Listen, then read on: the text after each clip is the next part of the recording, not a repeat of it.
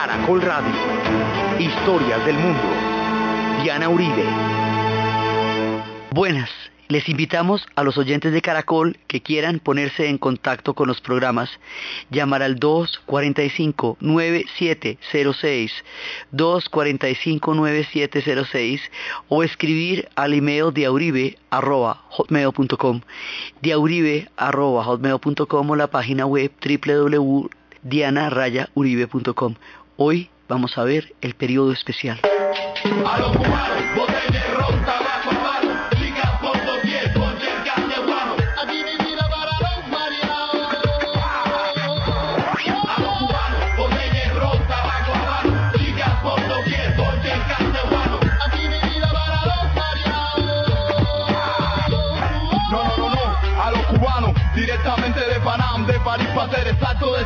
Donde están los de la nueva generación. Son y mira, ponte en el fuego de la acción, confesión de la lírica, mística, física. La rumba comenzado con Anga, Flaco Bro, el negro Yoruba, hijo de Gua, Candela. Escucha cómo suena, no hay más nada. Sonido fuerte, ardiente y pegajoso.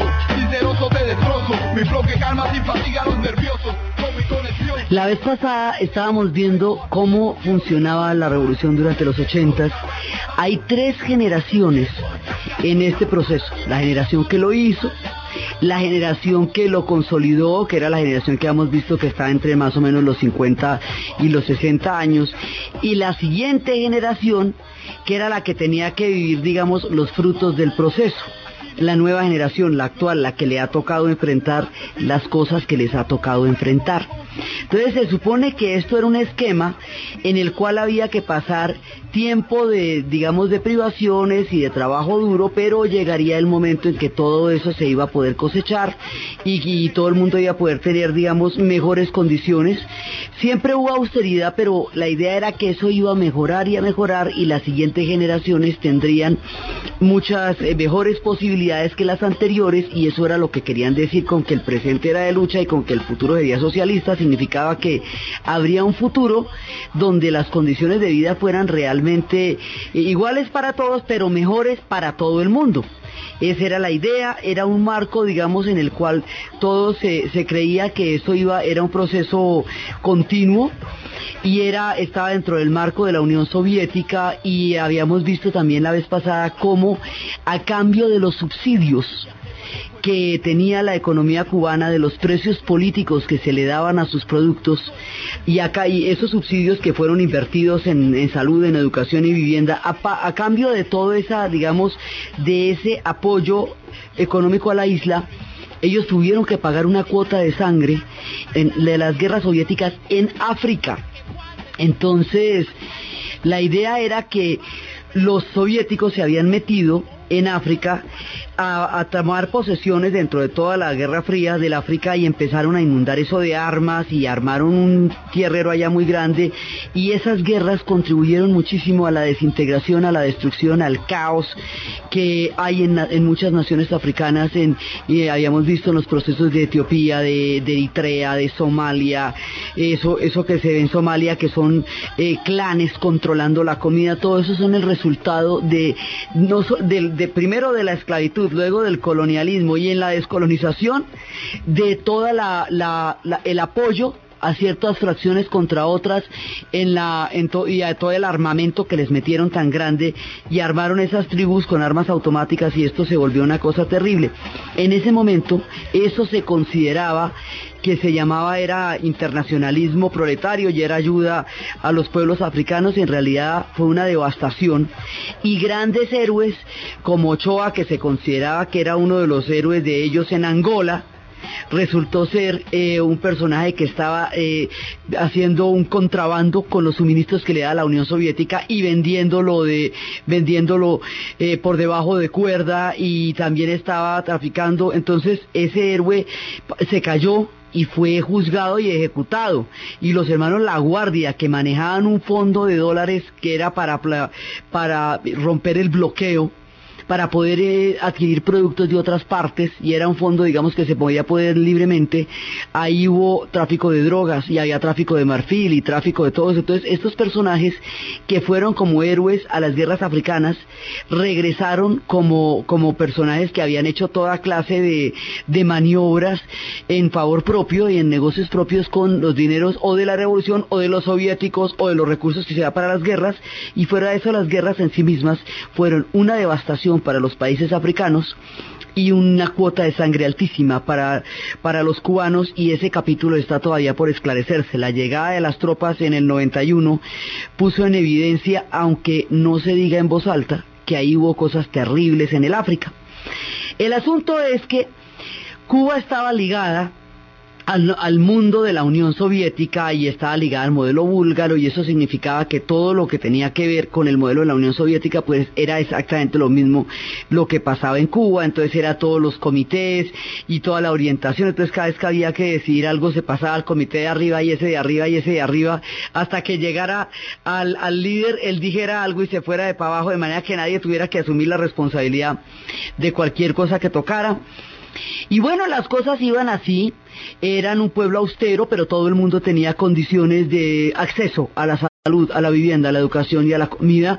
No era, no había abundancia de nada, pero, pero se podía, se podía vivir y la gente vivía bajo el esquema soviético y vivía con todo lo que era eh, comerciando con los países del bloque socialista, con los que también tenía todos los precios políticos y bueno, bajo el rigor del bloqueo, pero con el apoyo de la Unión Soviética y con todo el comercio que tenía con el con los países socialistas que les daba suficiente para que su economía eh, fuera viable, pues, pues estuviera subsidiada.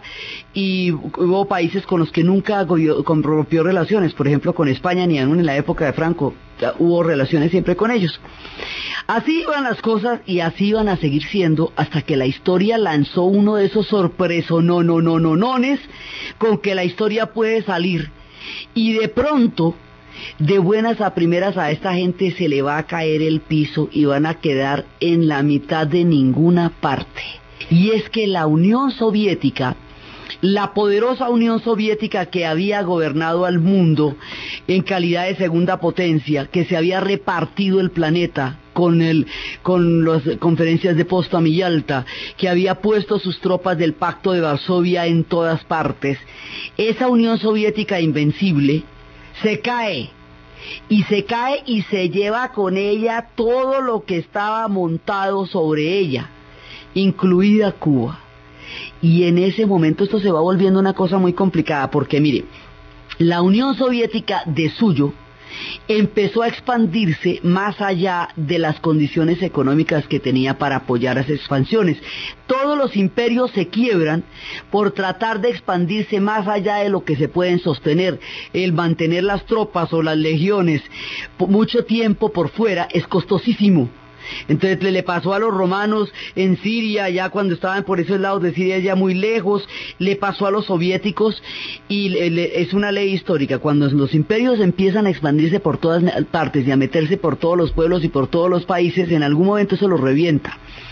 Entonces, cuando estaban en todas estas, se van a meter por un lado, se van a meter los soviéticos en Afganistán.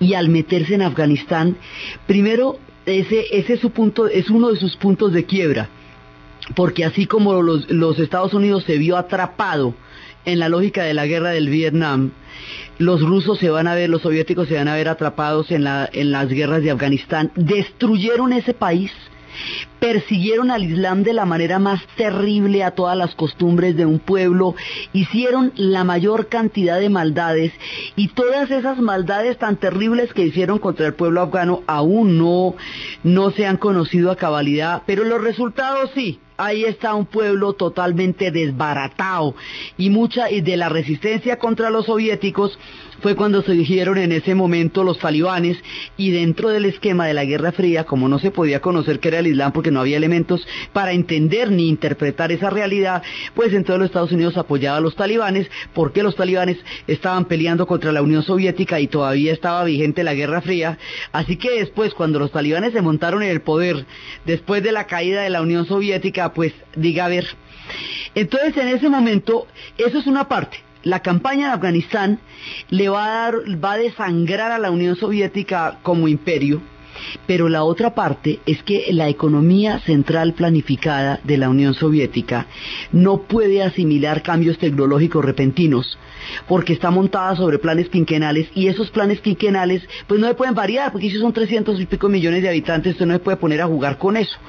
Entonces mientras la Unión Soviética seguía con sus planes y tal, se presentó una revolución, un, cambio tecnológico, una mutación tecnológica, el microchip, los computadores.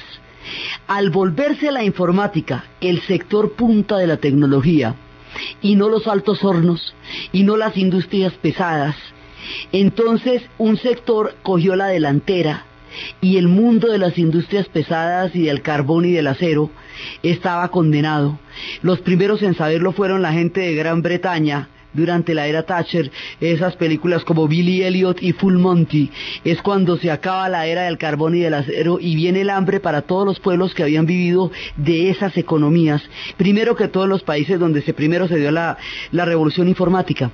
Pues ese mismo fenómeno cuando la Unión Soviética se va a enfrentar a que la tecnología mutó, a que ella se atrasó, que ya no tiene la capacidad de mantener el imperio y que va teniendo una deuda que se le va volviendo un agujero negro que se traga todo, todo, todo, porque se le da todo en armas y no puede ya mantener el imperio, Brezhnev se hizo, mucho tiempo hizo caso omiso a esa situación y el todo momificado ahí metido en formol tieso, pues el hombre no, no le dio la cara a eso, pero ahí viene después una de esas, es que la historia, la historia de las trae, de pronto vaya hace unas que nadie se imagina. Entonces, después de la muerte de Brezhnev, mueren tres seguidos como en las carreras de Fórmula 1 cuando se estrellan los tres primeros pilotos y llega ese el número cuarto, llega de primeras. Entonces muere, eh, eh, primero va a morir Brezhnev, Andropov, y después de Andropov, y le va a tocar a un tipo que de otra manera nunca le hubiera tocado, que era Mikhail Gorbachev. Entonces Gorbachev sube y Gorbachev le pone la cara al problema, dice, esto no tiene ningún soporte económico. De aquí hay que bajarnos y se bajan de la carrera armamentista y al bajarse de la carrera armamentista inmediatamente todo el bloque de la Europa Oriental empieza a entrar en rebeliones porque lo que los tenía sujeto era la represión del Pacto de Varsovia, lo que habíamos visto de la primavera de Praga. Entonces, lo que todas las rebeliones que se han dado en Hungría, que se habían dado en, en, Polonia, que se habían dado en Berlín, el papel que va a tener en esto, pues eh, en, el desbloque, en la, en la caída del bloque oriental, eh, solidaridad, eh, eh, un, papa católico, un papa eslavo, papa polaco y todo eso es muy importante, pero el asunto es que cuando la Unión Soviética, porque no tiene con qué mantener el imperio, el bloque oriental se le va desprendiendo. La Unión Soviética como imperio comprendía toda la Europa Oriental, es decir, Polonia, Checoslovaquia, Hungría, Rumania, Bulgaria, Albania y la, República Democrática Alemana, comprendía Angola, Etiopía, Mozambique, Yemen del Sur, tenía presencia en Afganistán, era, tenía presencia en el norte, en pues Vietnam y tenía presencia también en Corea, entonces era, un, era una parte enorme y en Cuba y en un momento dado en Nicaragua. Entonces era una parte enorme donde tenía directamente presencia o influencia, pues era la mitad del mundo. Entonces, cuando deciden que ya no son imperio, que eso, eso va a ser la apertura, la perestroika. Entonces se va, se va desmontando todo el mundo de ahí, y, pero todo el mundo va a sufrir lo mismo que ellos sufrieron. El atraso tecnológico, la, el cambio que no pueden asimilar y empiezan a, morirse esas economías y empieza la Unión Soviética se va a empezar a desmoronar por dentro, sencillamente empiezan y además vienen todos los rompimientos nacionalistas de Lituania, Letonia y Estonia que estaban ahí por un pacto entre Hitler y Stalin y que eran los primeros en quererse ir y que fueron los primeros que se habían dado cuando el pacto de, de para hacer la revolución. Entonces son los primeros que se independizan y eso es como la pitica de un suéter Haga de cuenta que usted le jala una botica al suéter y jala y jala y jala y se le desbarató el suéter como pasan los dibujitos. Pues aquí la petica fue Lituania, Letonia y Estonia y se abre la caja de Pandora y se viene abajo la Unión Soviética, primero por el lado europeo, porque los ucranianos que forman una parte de la Rusia eslava, que son fundamentales en el pilar de la, de la estructura de, de la Unión Soviética, se van a separar porque Chernobyl el escape de Chernobyl ellos lo consideran culpa del, gobierno centralizado y eh, la tragedia de Chernobyl todavía no se acaba de medir como es. Entonces Gorbachev va a hablar de una apertura eh, política que es el glasnost y una apertura económica que es la perestroika. Y todo esto está pasando a miles de kilómetros de Cuba y Cuba sin saber, versus sin comerlo ni beberlo, se le viene encima, el cielo se derrumba sobre sus cabezas.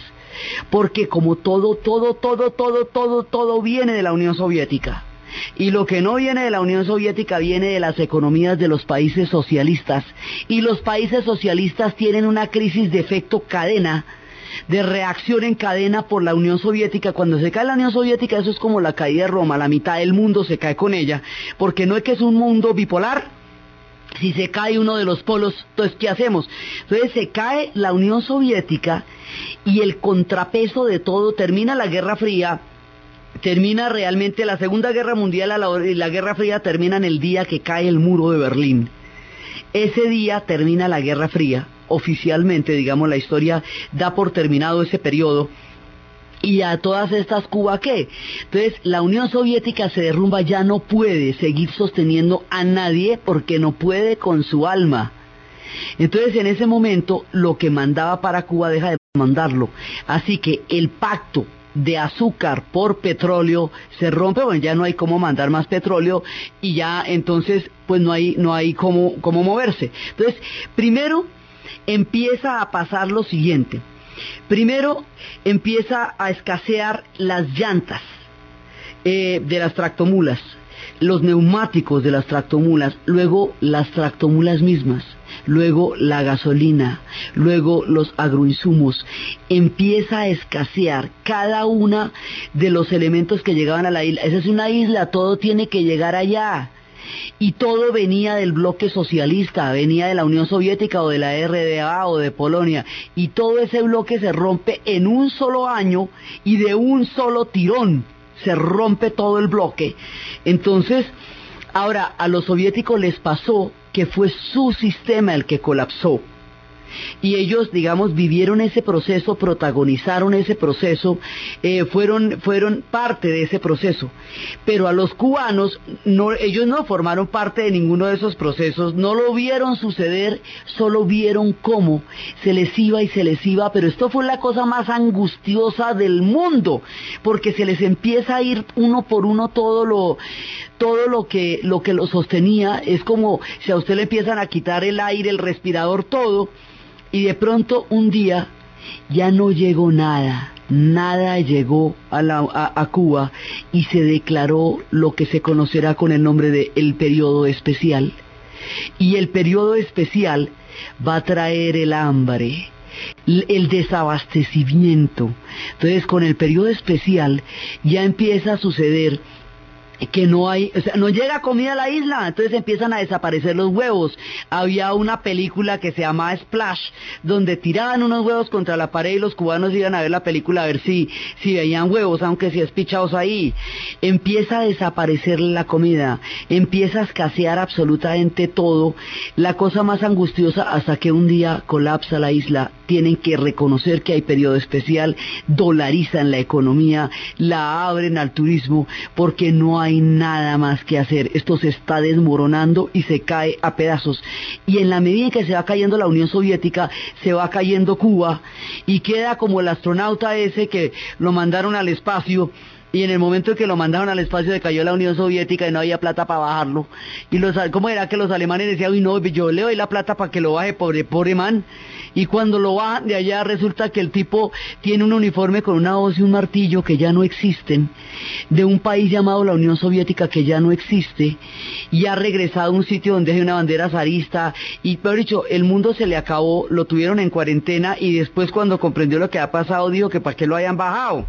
Entonces, a Cuba le pasa más o menos eso, solo que ellos estaban en, la órbita del planeta Tierra y veían aterrados cómo se les acababa hasta el último recurso, porque era una economía subsidiada, totalmente dependiente, y en el momento en que se acaba la fuente de subsidio, ahora, si se hubiera acabado la fuente de subsidio, pero le, le quitan el bloqueo, pues unas por otras, pero resta que Estados Unidos todavía mantiene en torno a la figura de Fidel, la vieja enemistad de la Guerra Fría.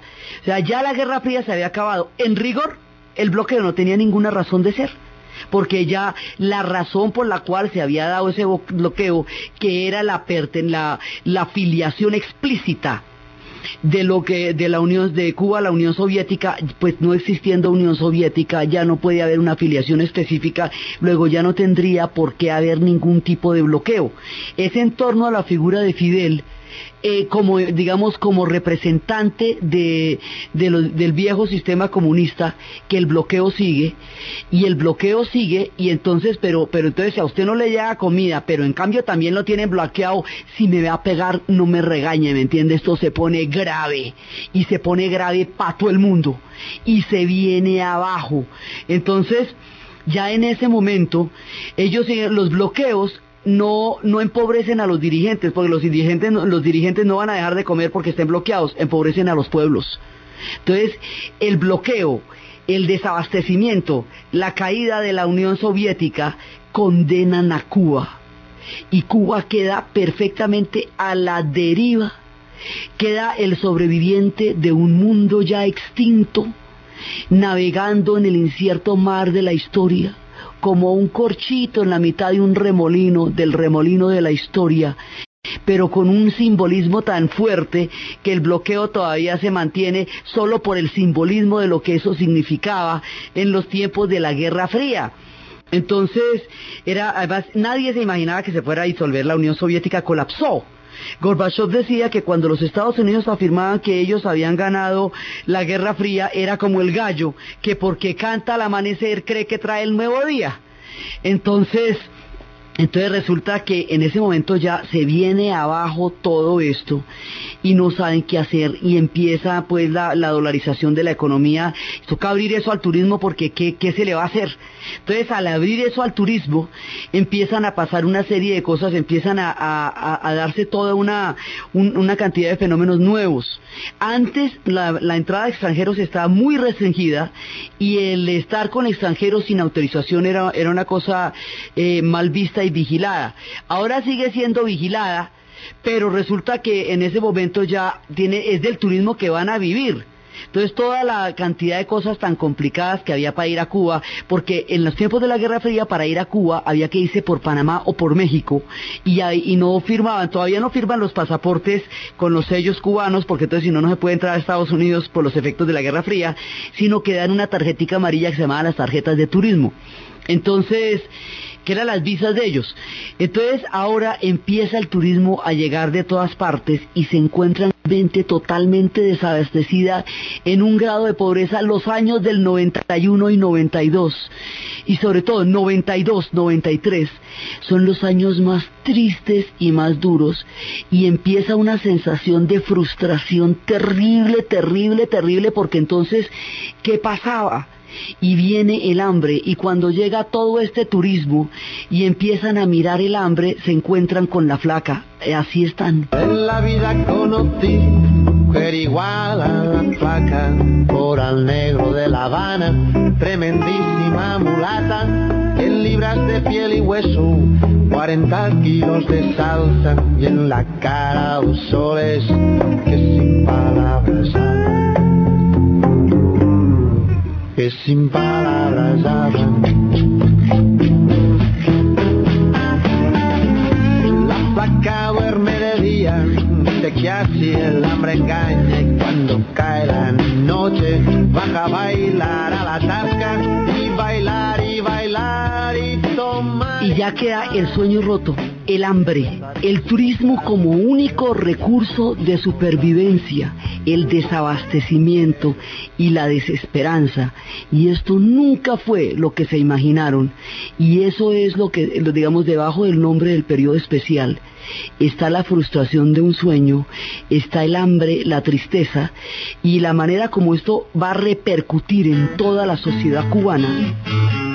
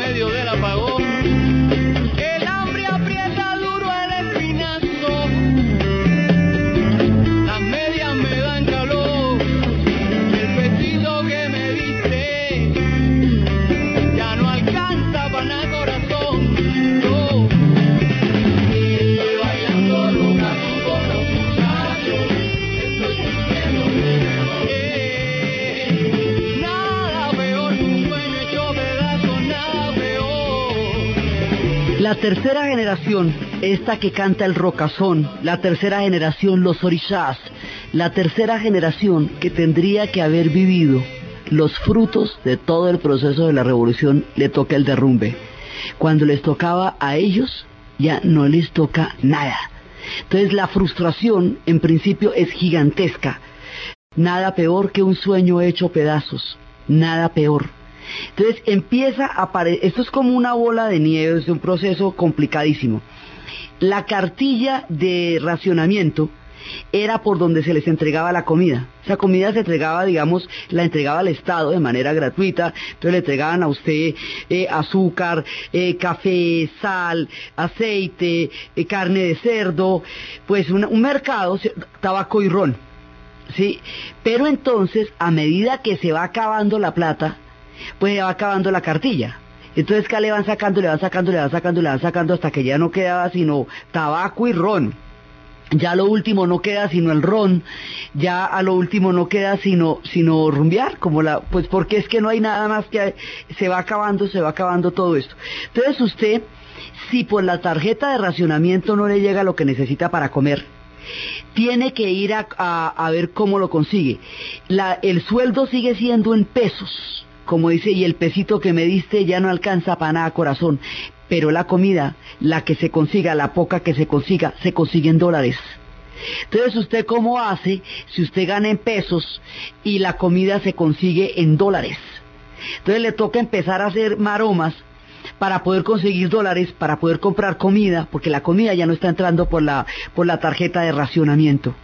Entonces, em, es la, la lógica de la supervivencia y empieza la lógica de la supervivencia, primero el asombro, el desconcierto, el choque, el golpe, mientras reconocen una realidad de esas, con, además de reconocer una realidad de esas, con esos niveles de censura de prensa también era muy complicado, porque hay un chiste respecto a todo lo de la censura de la prensa que era cuando que dice que Napoleón se había, había resucitado y se le había dado la oportunidad de hacer tres entrevistas. Entonces él le había dicho a Bush, papá, en esa época, cuando sale el chiste, le dice, si yo tuviera su ejército y su poderío militar, jamás hubiera sido derrotado en Waterloo. Luego le dice a Gorbachev, si yo hubiera tenido su visión histórica, jamás hubiera ido a Waterloo. Y luego le dice a Fidel, y si yo hubiera tenido su prensa, jamás nadie se hubiera enterado que yo fui derrotado en Waterloo.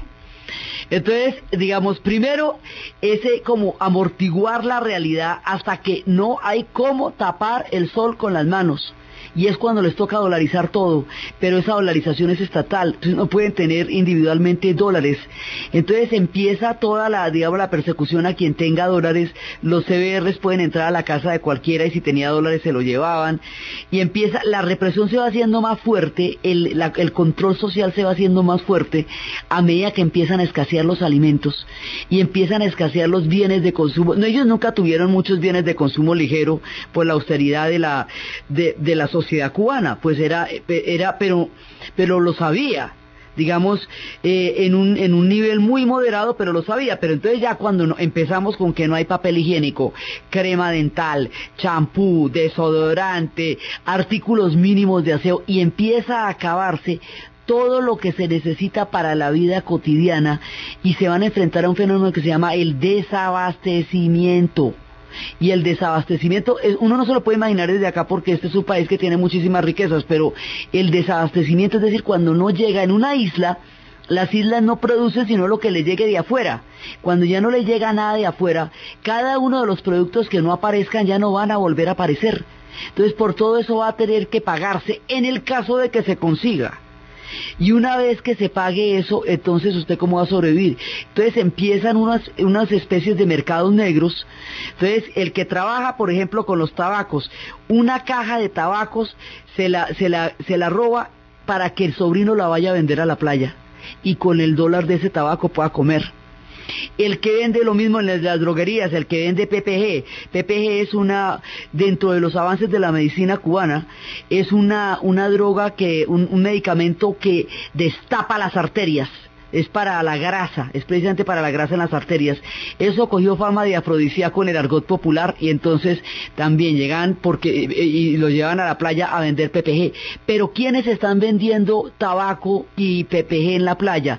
Los estudiantes de matemáticas, los estudiantes de medicina, los veteranos de Angola cuando llegan en el 91, una población altamente educada hecha para llevar a cabo el objetivo de la revolución atletas de alto rendimiento, cuando ya no hay, una gente, digamos, que fue preparada para lo mejor. Cuando le toca el turno y le toca hacer su relevo en el proceso, le toca ir a vender PPG a la playa y el grado de amargura que esto les produce es impresionante. Entonces, eh, eh, todo el mundo sobrevive como puede. Entonces las mujeres se prostituyen y eso se llama jinetear. Entonces empiezan las jineteras, pues todo el mundo viene en la playa lo que tenga que vender, lo que pueda vender, por física, hambre. Entonces está el hambre en todas partes, pero aparte del hambre es la frustración de haber protagonizado un proceso de estas dimensiones y que a la hora de llegar el momento en que se pueda culminar se desbarata por una circunstancia completamente ajena a ellos, como fue la caída de la Unión Soviética. Eso es que le va a ocurrir a usted que este un día la Unión Soviética se iba a caer. Si cuatro meses antes de la caída del muro de Berlín, los expertos decían que la sociedad alemana iba a quedar dividida por lo menos por 20 años más. Sí, o sea, lo de la Unión Soviética es que no se lo esperaba nadie. Si le echan a usted el chisme dos meses antes, dos meses antes, usted no se lo cree. Entonces, se les cae este sueño y aquí toca empezar a negociar todo, porque ¿qué hacemos? Entonces eh, eh, viene un auge muy fuerte de la religión, porque, porque la desesperanza también es muy grande. Entonces la religión, durante el tiempo de la, en, el tiempo en que esto era específicamente comunista, él, era un estado ateo. Ahora se reforma y se vuelve un Estado laico. Durante el tiempo del comunismo se persiguió la religión, durante el tiempo soviético, porque sigue siendo comunista, durante el tiempo soviético se persiguió la religión hasta la locura. Ahora toca transar con ella, entonces se vuelve un Estado laico. Entonces la gente que hacía el santo, los santos cubanos se pueden negociar. Entonces cuando no se podían vestir de blanco porque se ponían en evidencia, entonces se vestían de colores claros. Y ahora empieza la, empieza otra vez el auge, digamos no el auge de la santería, sino que empieza a hacerse visible una fuerza muy poderosa que es la santería en la sociedad cubana y empiezan a, tratar de mirar, inclusive los santos en el periodo especial, ellos tienen la costumbre de botar un sorbo de ron al piso para los santos. y que los que siempre están con ellos. Pues entonces les botaban unas goticas porque los santos entienden que se está en periodo especial, eh, los santos entienden eso. Entonces empiezan los la mirada de toda la santería y la santería en ese momento se va volviendo una cosa muy particular porque es todo el sincretismo africano con lo cristiano, pero además eh, de, la, de la revolución rota, de los espíritus, de los sueños rotos, queda la figura del Che Guevara, que por haber sido asesinado en Bolivia, estuvo siempre en el imaginario de la revolución. Entonces, aquí se va a formar una amalgama entre, entre los orishas, entre los santos y el guevarismo. Entonces, es un sincretismo entre el socialismo y la santería, la cosa más extraña del mundo, y ellos terminan creyendo en Aguatalá y en el Che Guevara como del mismo lado, tratando de resignificar una realidad que se les ha roto en las manos que se les, que se les ha caído en sus propias manos y ellos no saben qué hacer con esto. Y va llegando el turismo, va llegando el turismo y entran en contacto con un montón de gente que viene de un montón de sociedades, que tiene un montón de bienes de consumo ligero que ellos nunca habían visto, eh, no podían salir de la isla y aquí empiezan a, empiezan a tratar de salir y empiezan las oleadas de gente tratando de salir de la isla.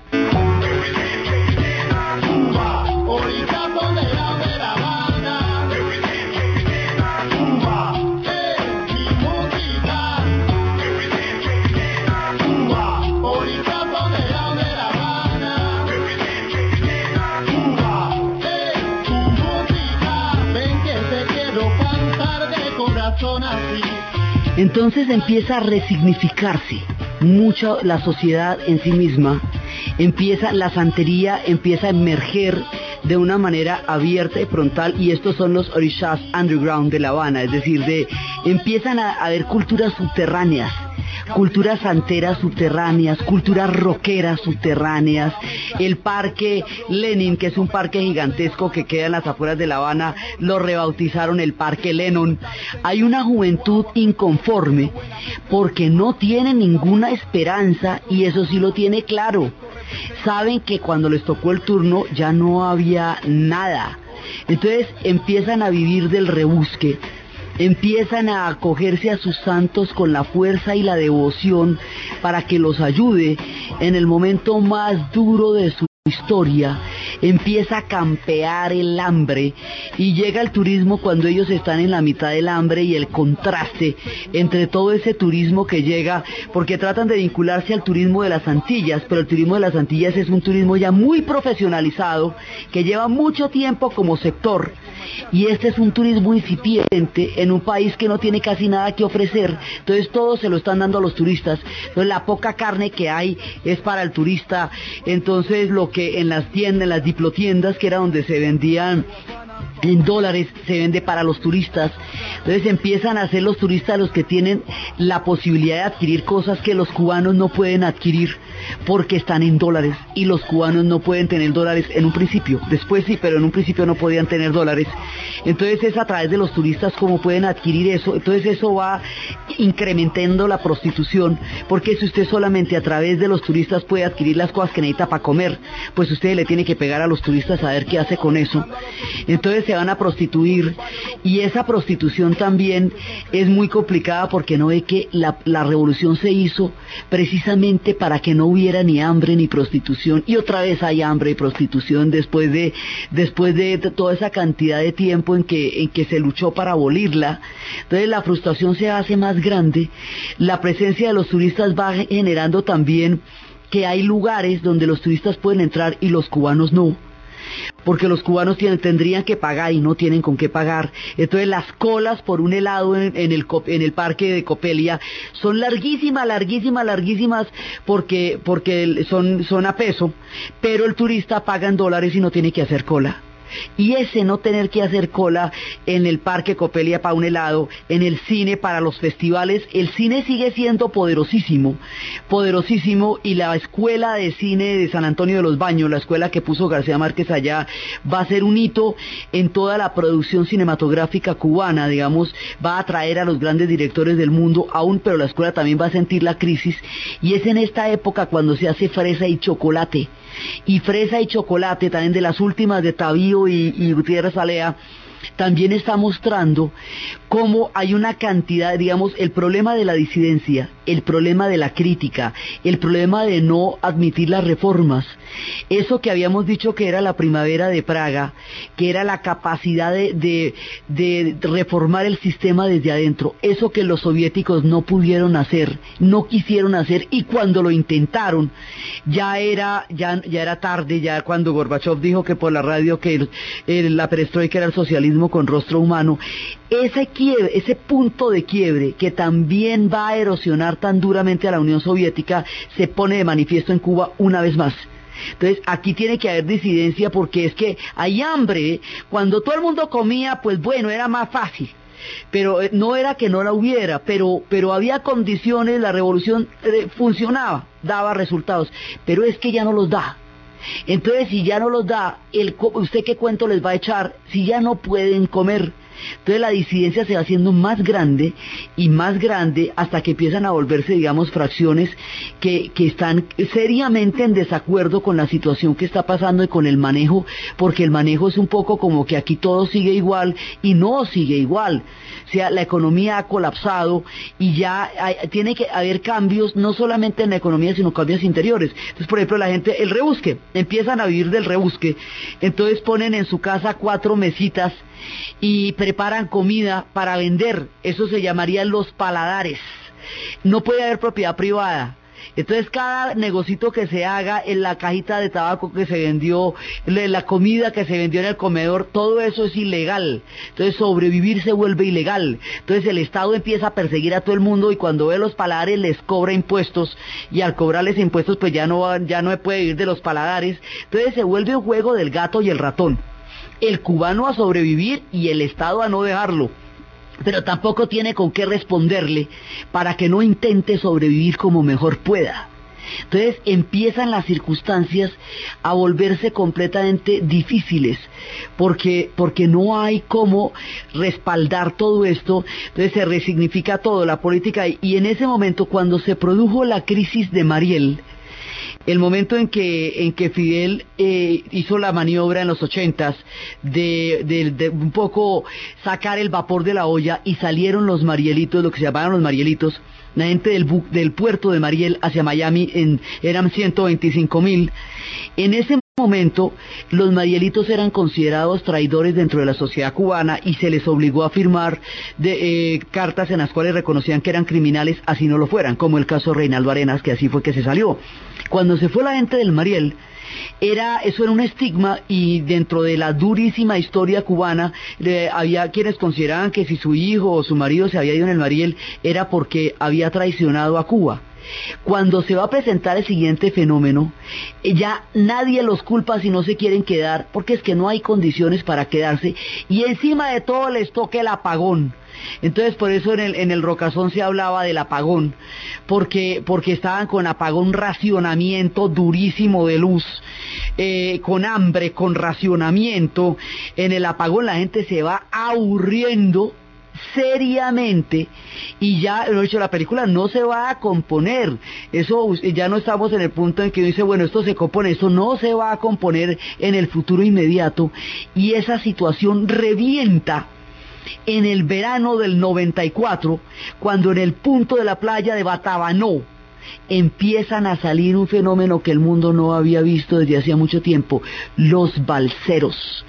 Empiezan a fabricarse con lo que sea, con cuerdas, con hule, con neumáticos, con caucho, con todo, algo que flote para salir por el mar a ver qué pasa entre los tiburones y Miami, a ver quién llega primero. Entonces empieza el drama de los balseros y empieza a salir y a salir y a salir gente y esto se vuelve una, digamos, como una, una ola imparable, y, pero ya no son rechazados como la gente del Mariel sino que ahora los apoyan y les cantan a remar, a remar, que la Virgen de Regla te va a ayudar. Y se va esta gente a la deriva en ese mar tan bravo, en esas corrientes tan bravas y con esa mano de tiburones donde se van a encontrar con los haitianos que están en condiciones idénticas también remando hacia ninguna parte, a la deriva, desesperados por los golpes de la historia. Entonces aquí ya no funciona lo de la Guerra Fría porque se supone que todos ellos eran ciudadanos norteamericanos por definición, que tenían un estatus especial, que llegaban a Miami inmediatamente los esperaba el sueño americano, pero ya como no existe la Unión Soviética, entonces ya no son políticamente útiles y por fines puramente humanitarios no son útiles para nadie, porque el humanitarismo como tal, sin una ligación política no, no les interesaba, entonces lo que hacen es que los cogen y los llevan a la base de Guantánamo, que en ese momento no era una prisión, sino simplemente una base. Eso sería después, que se volvería una prisión después del 11 de septiembre. En esa época era simplemente una base, como hemos hablado. Ahí les definían la situación. Entonces de ahí en adelante se sabía si podían ingresar o si los devolvían a la isla. Era como un limbo, siempre ha sido un limbo, pero era como un limbo en la situación de los balseros que producía un estado de indefinición que se podía prolongar mucho tiempo porque no se sabía cuánto los iban a tener ahí. Entonces el impacto que va a producir sobre la sociedad cubana semejante derrumbe, el derrumbe económico, el derrumbe de los valores, el derrumbe del rumbo que ellos habían adquirido durante tantos años, toda la manera como ellos habían concebido el mundo, entra en una crisis profunda en este periodo especial. El desabastecimiento es el aspecto más visible y te, probablemente más terrible cotidianamente, pero todo el sueño que había detrás, todo el proceso valorativo que les había dado a ellos una identidad única en el continente y que los hacía absolutamente excepcionales, entra en crisis también. La manera como esto va a afectar el alma del pueblo cubano los cambios que esto va a significar en su vida cotidiana, en sus costumbres, en su concepción del mundo, en su visión de sí mismos, de su propio proceso y de su vida, es lo que vamos a ver en el siguiente programa. Entonces, desde los espacios de las profundas transformaciones, de los azares de la historia, de la deriva de los procesos, que bien los pueden sacar adelante como hundirlos, desde todos aquellos azares que pueden de una manera u otra desprogramar, cambiar, alterar el curso de la vida de los pueblos y de los acontecimientos, en la narración Diana Uribe, en la producción Jessy Rodríguez y para ustedes, feliz fin de semana. Salsa